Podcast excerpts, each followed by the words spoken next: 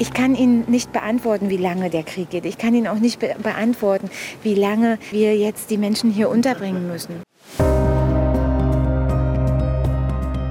Aber man muss sich darauf einstellen, dass das nicht nur zwei, drei Tage sind, die die Menschen hier bleiben, sondern sie werden hier vermutlich mehrere Wochen, vielleicht auch mehrere Monate bleiben.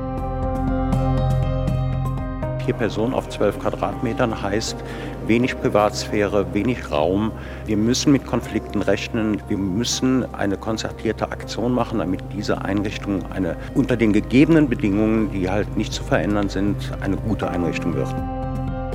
Ähm, allein aus der Ukraine haben 85.000 Menschen einen Aufenthaltstitel für Berlin beantragt. Das zuständige Landesamt hat bereits 46.000 Ukraine-Geflüchteten einen Aufenthaltstitel erteilt. Ähm, hinzu kommen noch die Asylsuchenden, äh, frühere Geflüchtete und Wohnungslose.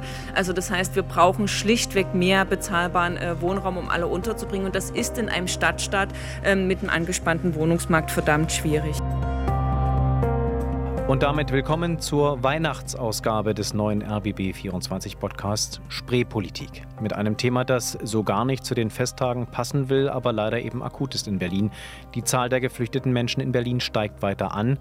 Die Unterbringung dieser Menschen, nicht nur aus der Ukraine, sondern auch aus anderen Krisen und Kriegsgebieten, wird immer schwieriger. Die Berliner Verwaltung ist am Anschlag, mietet Hostels, stellt Wohncontainer in den alten Hangars des Flughafens Tempelhof auf und inzwischen auch Großraumzelte bzw. Leichtbauhallen auf dem ehemaligen Flughafen Tegel.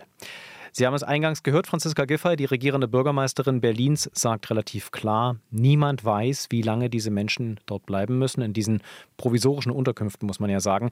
Und Sozialsenatorin Katja Kipping sagt auch ganz offen, warum es fehlen schlichtweg Wohnungen in Berlin. Der Betreiber des Containerdorfes, anders kann man es nicht nennen, in Tempelhof, Peter Hermanns, räumt ein, es ist dort eng und es ist dort nicht wahnsinnig gemütlich, auch wenn man sich sehr viel Mühe gegeben hat. Meine Kollegin Leonie Schwarzer aus der landespolitischen Redaktion hier in Berlin hat die ganze Woche am Aufbau dieser provisorischen Unterkünfte äh, hat dabei zugeschaut, äh, war mit der Kamera für uns dort, hat Beiträge fürs Fernsehen und Radio gemacht. Jetzt ist sie hier bei mir im Podcast. Grüß dich, Leonie. Hi. Vielleicht müssen wir erstmal für alle, die jetzt nicht jeden einzelnen Bericht verfolgen konnten, nochmal äh, irgendwie versuchen, eine Übersicht zu geben. Äh, wie viele Menschen kommen denn da jetzt überhaupt täglich nach Berlin? Äh, und welche davon sind jetzt Ukraine-Geflüchtete und welche kommen, um hier Asylanträge zu stellen? Ich finde, das ist so ein bisschen unübersichtliche Lage, weil da jeder gefühlt ein bisschen auch andere Zahlen ähm, raushaut. Also laut Landesamt für Flüchtlingsangelegenheiten kann man sagen, im Moment kommen etwa 200 äh, geflüchtete Menschen jeden Tag nach Berlin. Ungefähr, also der Großteil tatsächlich gerade nicht aus der Ukraine, sondern aus anderen Gebieten, zum Beispiel aus Syrien, aus Afghanistan, Moldau. Das sind so etwa 100 pro Tag und dazu kommen eben nochmal ja, 70 Geflüchtete ungefähr aus der Ukraine. Roundabout 200 sagt man dann oft, aber so ganz genau lässt sich das natürlich nicht sagen, weil das auch von Tag zu Tag schwankt und da wiederum ja, jeder auch gerade ein bisschen was anderes sagt. Du warst am Montag bei einem Pressegespräch äh, des Landesamtes für Flüchtlingsangelegenheiten und mehrerer Flüchtlingsinitiativen, ähm, die sich um diese Menschen kümmern. Äh, wie ist denn da so die Stimmung gewesen? Ähm, haben die den Eindruck vermittelt, dass sie das alles hinkriegen?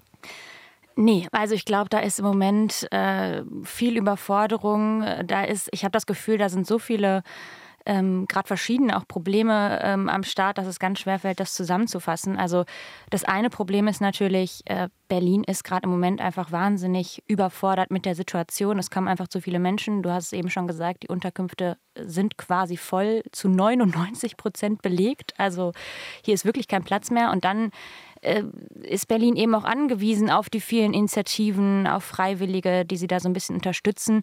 Und da war aber auch der Tenor, ja, wir arbeiten hier am Anschlag und wir kommen eigentlich kaum hinterher. Zum Beispiel ein Problem, was mir vorher gar nicht so klar war, ähm, das hat die äh, Initiatorin oder eine Vertreterin von Schöneberg Hilft gesagt. Da kommen jetzt teilweise auch ganz viele Hosts hin, also private Hosts, die Geflüchtete ähm, bei sich aufgenommen haben zu Anfang des, als der Krieg äh, gegen die Ukraine losgegangen ist. Die haben sich damals gedacht, naja, ich mache das jetzt mal hier für drei Monate und dann äh, schauen wir mal weiter. Dann wird sich sicherlich was anderes für die Menschen gefunden haben. Aber das Problem ist, die haben jetzt teilweise seit sechs Monaten oder länger ähm, Menschen bei sich wohnen und, und die finden einfach keine Wohnung, die Menschen aus der Ukraine. Hm. Ähm, ja, dazu kommen jetzt die gestiegenen Energiepreise und das ist eben auch für die privaten Host jetzt im Moment nicht so einfach. Das heißt, es ist eh schon zu wenig Platz da für die Menschen, die jetzt sozusagen neu äh, oder neu nach Berlin kommen und die hier landen, aber es, ist, es gibt auch keine Wohnung für die Menschen, die schon länger hier sind. Also da kommen ganz, hm. da ist eine ganz große Gemengelage. Interessant ist auch, wenn man versucht rauszukriegen, wie viele Ukrainer jetzt tatsächlich in der Stadt sind, kriegt man immer nur geschätzte Zahlen, weil natürlich ganz viele von denen eben aufgrund der Freizügigkeit, die sie ja hier genießen, erstmal nach Deutschland kommen, privat unterkommen und man weiß gar nicht, wo die sind. Und wenn die diese Registrierung nicht mitgemacht haben, weiß auch der Staat erstmal nicht, dass die mhm. da sind. Und das ist ja auch, glaube ich, ich erinnere mich noch vom Anfang der Krise, da stand ich auch mal in Tempel Tempelhof, als gerade dieses äh, Ankunftszentrum aufgemacht wurde, da wurde schon davor gewarnt. Da sind jetzt ganz viele Leute, von denen wissen wir nicht, dass sie da sind. Die sind irgendwo in Berlin und die werden kommen. Nämlich dann, wenn die privaten Vermieter oder die privaten Gastgeber sagen, ich bin jetzt am Limit angelangt, äh, ihr müsst euch was anderes suchen. Absolut. Und wie ich gerade schon gemeint habe, ne, dazu kommen eben auch noch die Menschen, die gerade jeden Tag nach Berlin kommen. Also das ist einfach gerade eine absolut überfordernde Situation. Ich glaube, die Zahlen, also bei dem Thema, es ist in dieser Woche schon der Eindruck bei mir entstanden, das ist ein wahnsinnig zahlenbelastetes Thema. Ähm, es geht immer viel um ja, um Prozente, um Zahlen und so weiter. Aber ich glaube, damit darf man sich gar nicht so aufhalten, dass das, was wichtig ist, ist eigentlich, ja, es gibt keinen Platz für diese Menschen. Was macht man und wie kann man damit umgehen, dass es eben trotzdem menschenwürdig ist? Und, das wurde auch immer wieder gesagt, wir sprechen bestimmt gleich nochmal über die Zustände in den, in den Unterkünften, wo die Menschen hier mhm. ankommen. Ähm, da geht es wirklich auch darum, dass Obdachlosigkeit vermieden wird. Also die kommen nach Berlin, es ist eben kein Platz und wenn, wenn man da nicht kurzfristig irgendwelche Unterbringungsmöglichkeiten schafft, dann landen die Menschen wirklich auf der Straße, das muss man so drastisch sagen. Dann kommen wir mal zu der ersten Unterkunft, die jetzt groß geschaffen wird. Das ist der ehemalige Flughafen Tegel. Äh, das wissen sicherlich viele Hörerinnen und Hörer, da ist ja das Ankunftszentrum äh, in den ehemaligen Flughafengebäuden. Dort wird jetzt nochmal ein Lager geschaffen. Eine, einige Medien nennen das Zeltstadt. Was genau ist das, was die da bauen? Die bauen da quasi wirklich so neben dem Rollfeld, also da, wo früher die Flugzeuge abgefahren sind, daneben, ähm, ich glaube, das heißt Vorplatz oder so ähnlich, da äh, entstehen gerade 16 riesige Zelte, also wirklich Riesendinger. Für insgesamt äh, 3200 Menschen, äh, die dann da Mitte Januar, also diese Zahl soll Mitte Januar erreicht werden. Genau, ich war da am, in dieser Woche am Dienstag vor Ort und man muss sich das so vorstellen, ähm, das ist jetzt nicht irgendwie, dass, dass die Leute da Privatsphäre hätten oder Raum für sich, sondern da sind Doppelstockbetten, eng an eng, sechs bis acht Menschen in einem Raum. Ähm, das ist auch nicht schallisoliert, sondern wirklich nur getrennt durch so ganz dünne Plastikwände, durch Vorhänge. Ähm, die haben keine eigenen Bäder, müssen sich das mit hunderten Menschen teilen ähm, und auch keine eigene Küche, sondern da gibt es so einen riesigen Raum mit Bierbänken, wo dann einfach ein Catering-Unternehmen äh, das liefern wird. Also ich war da drin und ich habe gedacht, ich würde sie nicht mal eine Nacht aushalten. Ne? Also das ist, das sind schon Zustände, die sind schon hart und genau, Plan ist eigentlich, dass die Menschen dort zwei bis drei Nächte unterkommen.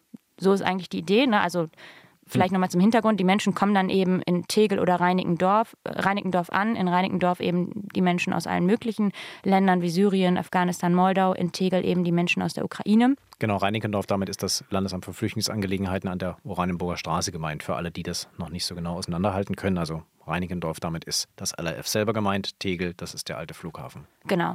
Und die Menschen sollen eigentlich dort nur wirklich ein paar Tage bleiben und dann ne, so registriert werden. Und bis dahin ist dann vielleicht klar, wo sie hinziehen können, in längerfristige Unterkünfte oder in Wohnungen. Ähm, und dann sollen sie quasi direkt weitergeschickt werden. Jetzt haben wir es ja eben schon gesagt, Berlin ist quasi voll, die Unterkünfte sind voll. Das heißt, es staut sich dort. Und deswegen werden eben dann auch die Leichtbauhallen da errichtet. Und Plan ist eben, äh, dass die dort zwei bis drei Tage unterkommen. Realität ist zwei bis drei Wochen, teilweise sogar noch viel länger. Also mir haben Geflüchtete gesagt, dass sie da einen Monat äh, sind. Ein anderer hat gesagt, teilweise zwei bis drei Monate. Also ja, die stecken da wirklich fest und kommen da nicht weg. Das war der junge Mann Ruslan, den du ähm, auch im Interview hattest. Wir können mal kurz reinhören in den Ton, was genau er da, wie er die Situation beschrieben hat. Das erste Problem ist die Vermittlung in reguläre Unterkünfte und Wohnungen. Die Menschen warten schon seit mehreren Monaten, zwei oder drei, auf die Vermittlung. Also die Leute bleiben deutlich länger in diesen provisorischen Unterkünften äh, und es ist nicht die einzige provisorische Unterkunft, die es gibt in Berlin. Es gibt dann eben auch noch den ehemaligen Flughafen Tempelhof und dort wurde in den Hangars ebenfalls was reingebaut, nämlich, man muss es so sagen, wie so eine Art kleine Containerstadt. Ähm, oder du warst auch da vor Ort und hast dir das angeguckt. Wie muss man sich das vorstellen? Das ist eigentlich auch eine Notunterkunft, aber ich würde sagen, oder es ist so, es zählt jetzt eigentlich im Moment schon eher als eine Unterkunft. Also anders als in ähm, Tegel oder Reinickendorf ähm, ist es schon so gedacht, dass die Menschen da auch durchaus länger bleiben. Sie haben da etwas mehr Privatsphäre, das kann man schon so sagen. Also in den Flughafen, das ist wirklich etwas absurd, in die Hangars quasi wurden äh, ganz viele Container reingestellt. Ähm, ich glaube über 200, also es ist schon echt absurd, wenn man da irgendwie drin steht. Und ähm, in jedem Container schlafen vier Menschen, also ist nicht ganz so beengt auch wie in Tegel. Geteilte Sanitäreinrichtungen, keine eigene Küche, also auch keine Bedingungen, wo man jetzt normalerweise sagen würde, da lebe ich mal ein halbes Jahr. Idee ist natürlich auch, Menschen sollten eigentlich schnell auch von dort aus weitergeleitet werden, aber die Realität wird mit Sicherheit anders aussehen. Kann man sich anschauen in der RBB Mediathek, da läuft der Beitrag auch noch, da steht der Beitrag auch noch eine ganze Weile.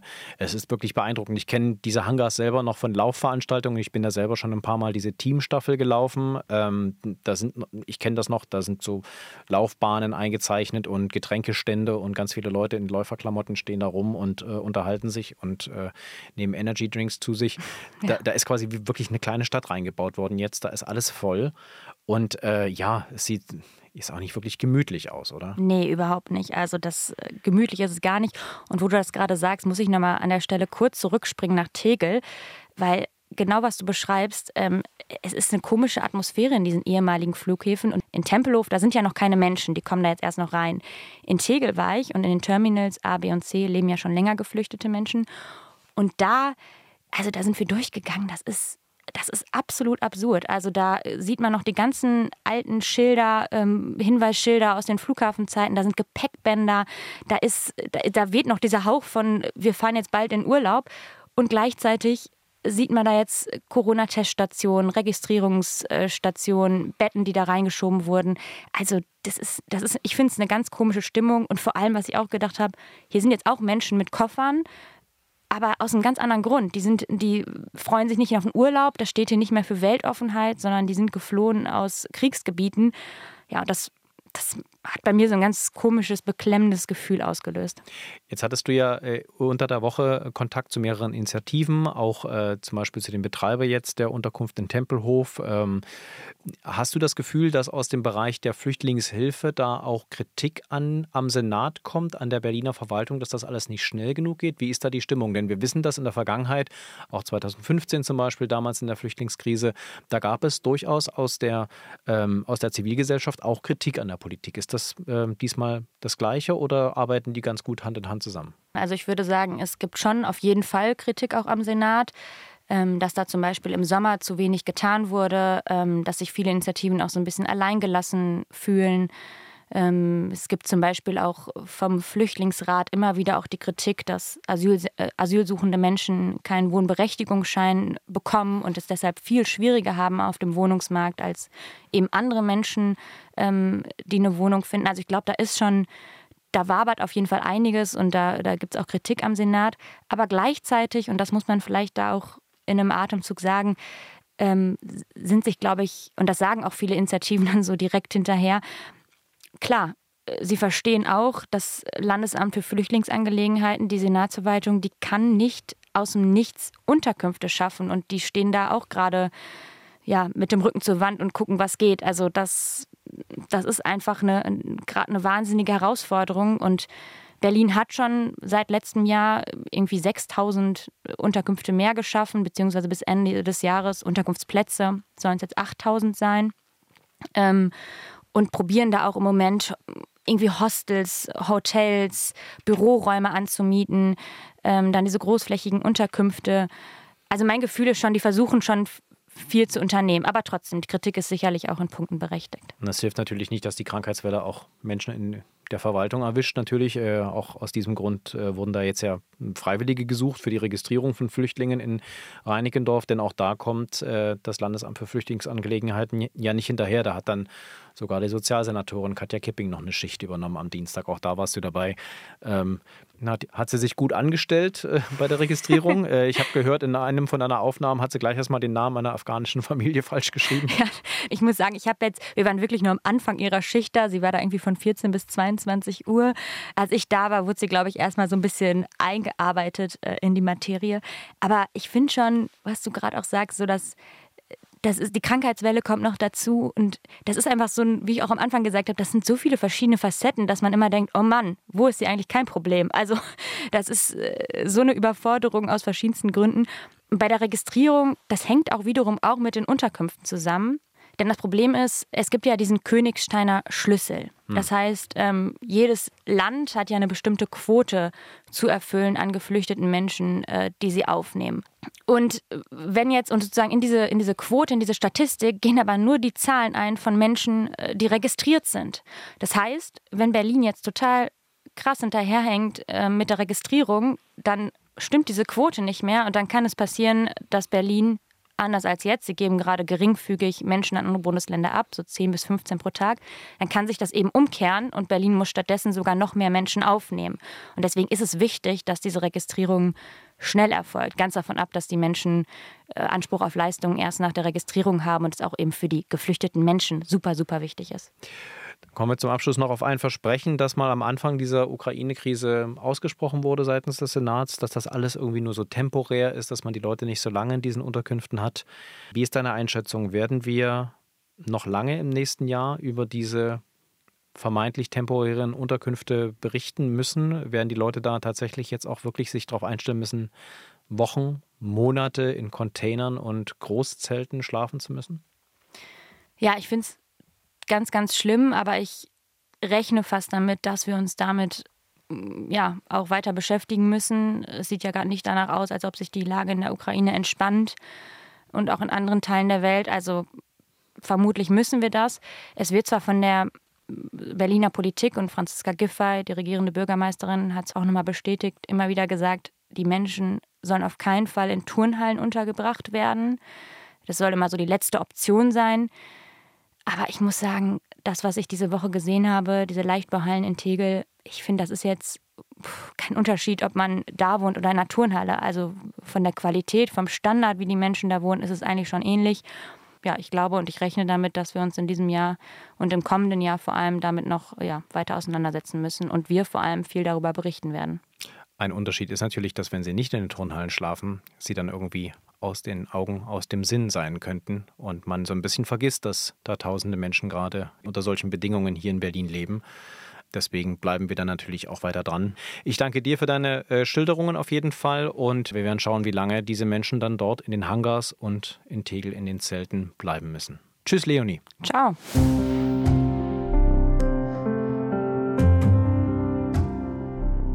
Und wir kommen zum Abschluss dieser Folge von Spreepolitik natürlich nochmal auf unser Lieblingsthema dieses Jahr zurück, die Wahlwiederholung in Berlin. Am 12. Februar steht sie an. Sie merken allerdings vielleicht gar nichts davon, auch jetzt gerade im Weihnachtsstress, denn noch hängen ja nirgendwo Plakate, nur gelegentlich berichten eben die Medien darüber. Wahlkampf in den sozialen Medien kriegt man vielleicht mit, wenn man den Politikern auf Instagram und Twitter folgt. Ähm, was wir machen, sie müssen das nicht unbedingt tun. Auf jeden Fall tobt der Wahlkampf schon, aber man kriegt noch nicht so viel davon mit. Aber die Vorbereitung für diese Wahlwiederholung läuft bereits und zwar ganz, ganz intensiv in den Bezirken. Und genau dort hat meine Kollegin Franziska Hoppen für uns immer wieder reingeschaut, genauer im Bezirk Friedrichshain-Kreuzberg.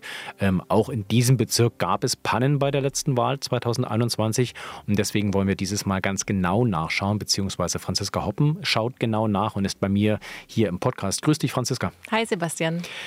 Du warst diese Woche wieder unterwegs in Friedrichshain-Kreuzberg. Wo genau steht der Bezirk jetzt eigentlich bei seinen Vorbereitungen? Was ist jetzt aktuell gerade das Thema?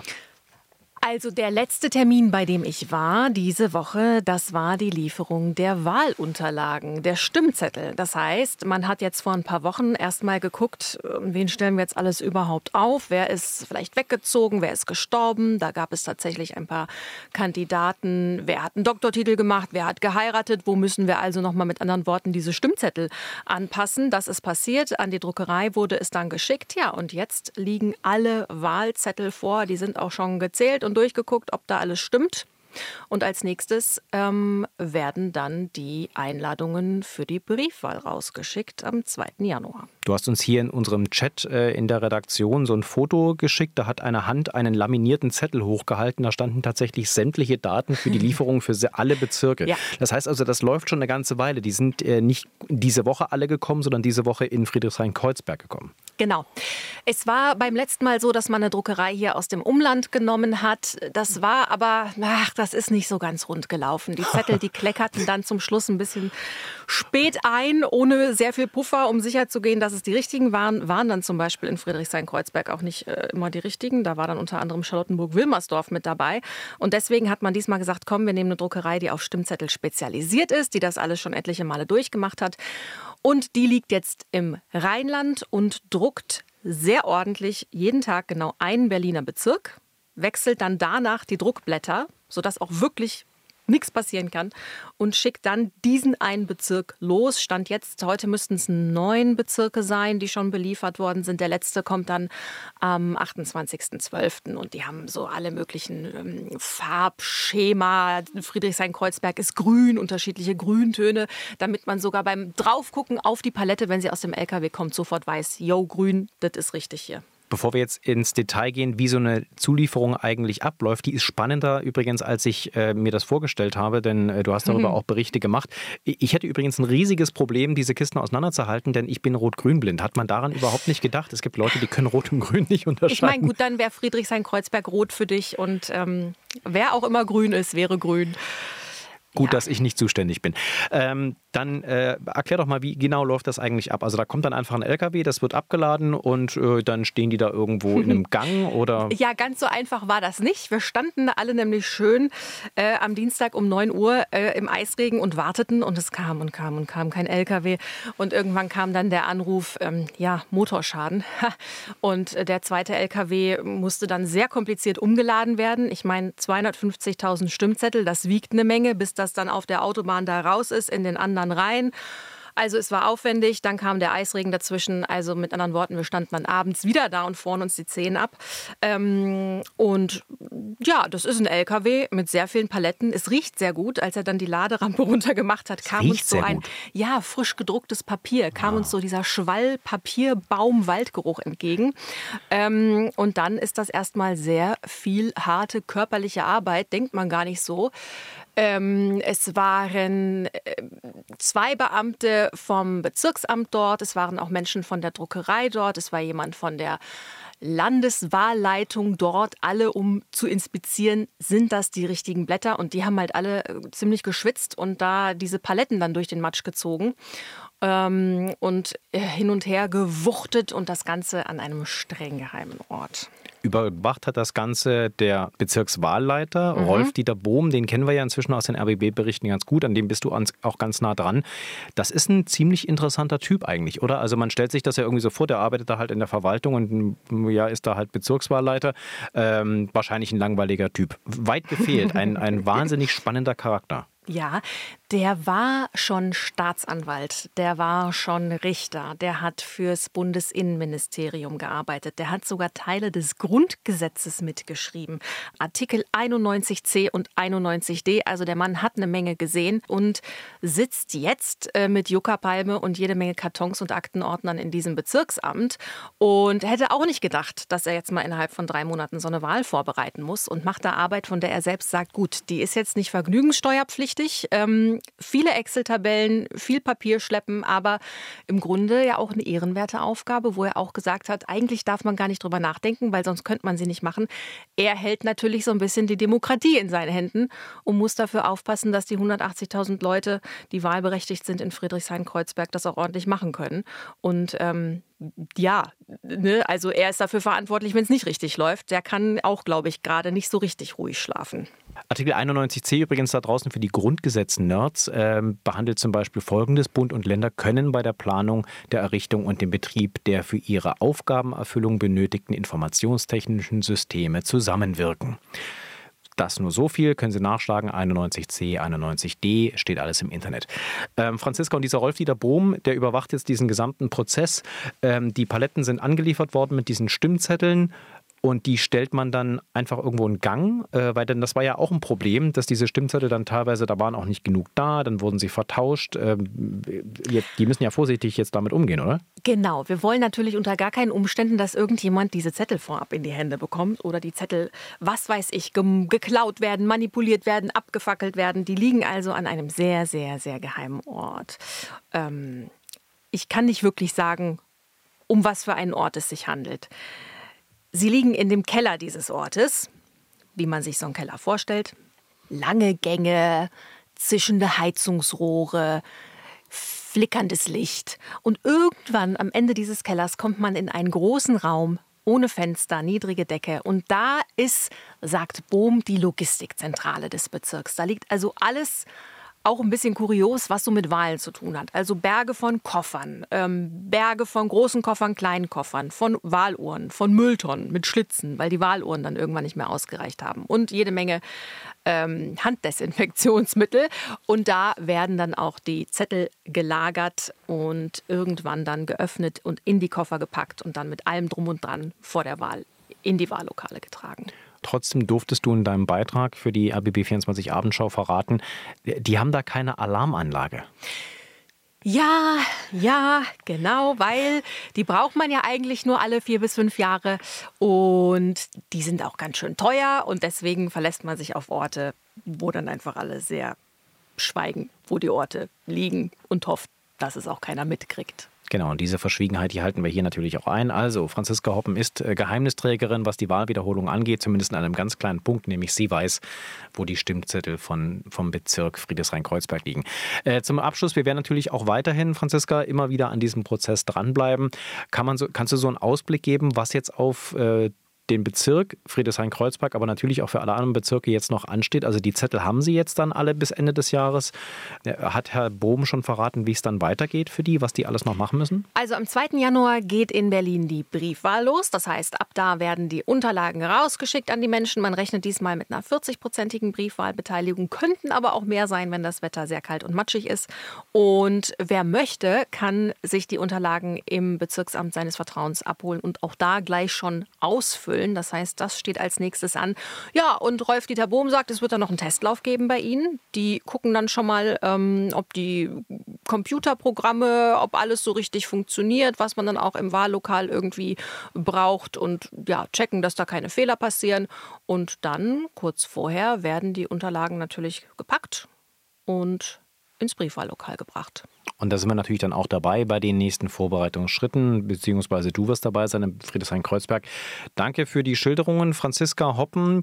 Ähm, und falls einer von Ihnen auf die Idee kommen sollte, eine Duftkerze mit der Note Stimmzettel auf den Markt zu bringen, wende sich bitte an Franziska Hoppen. Die ist hier im Sender erreichbar. Die kann beschreiben, wie das riecht. Ich kann es mir nicht es vorstellen. Duftet, es duftet. Es duftet. Der frische Duft von. Der Demokratie. Der, der Demokratie. Sehr schön.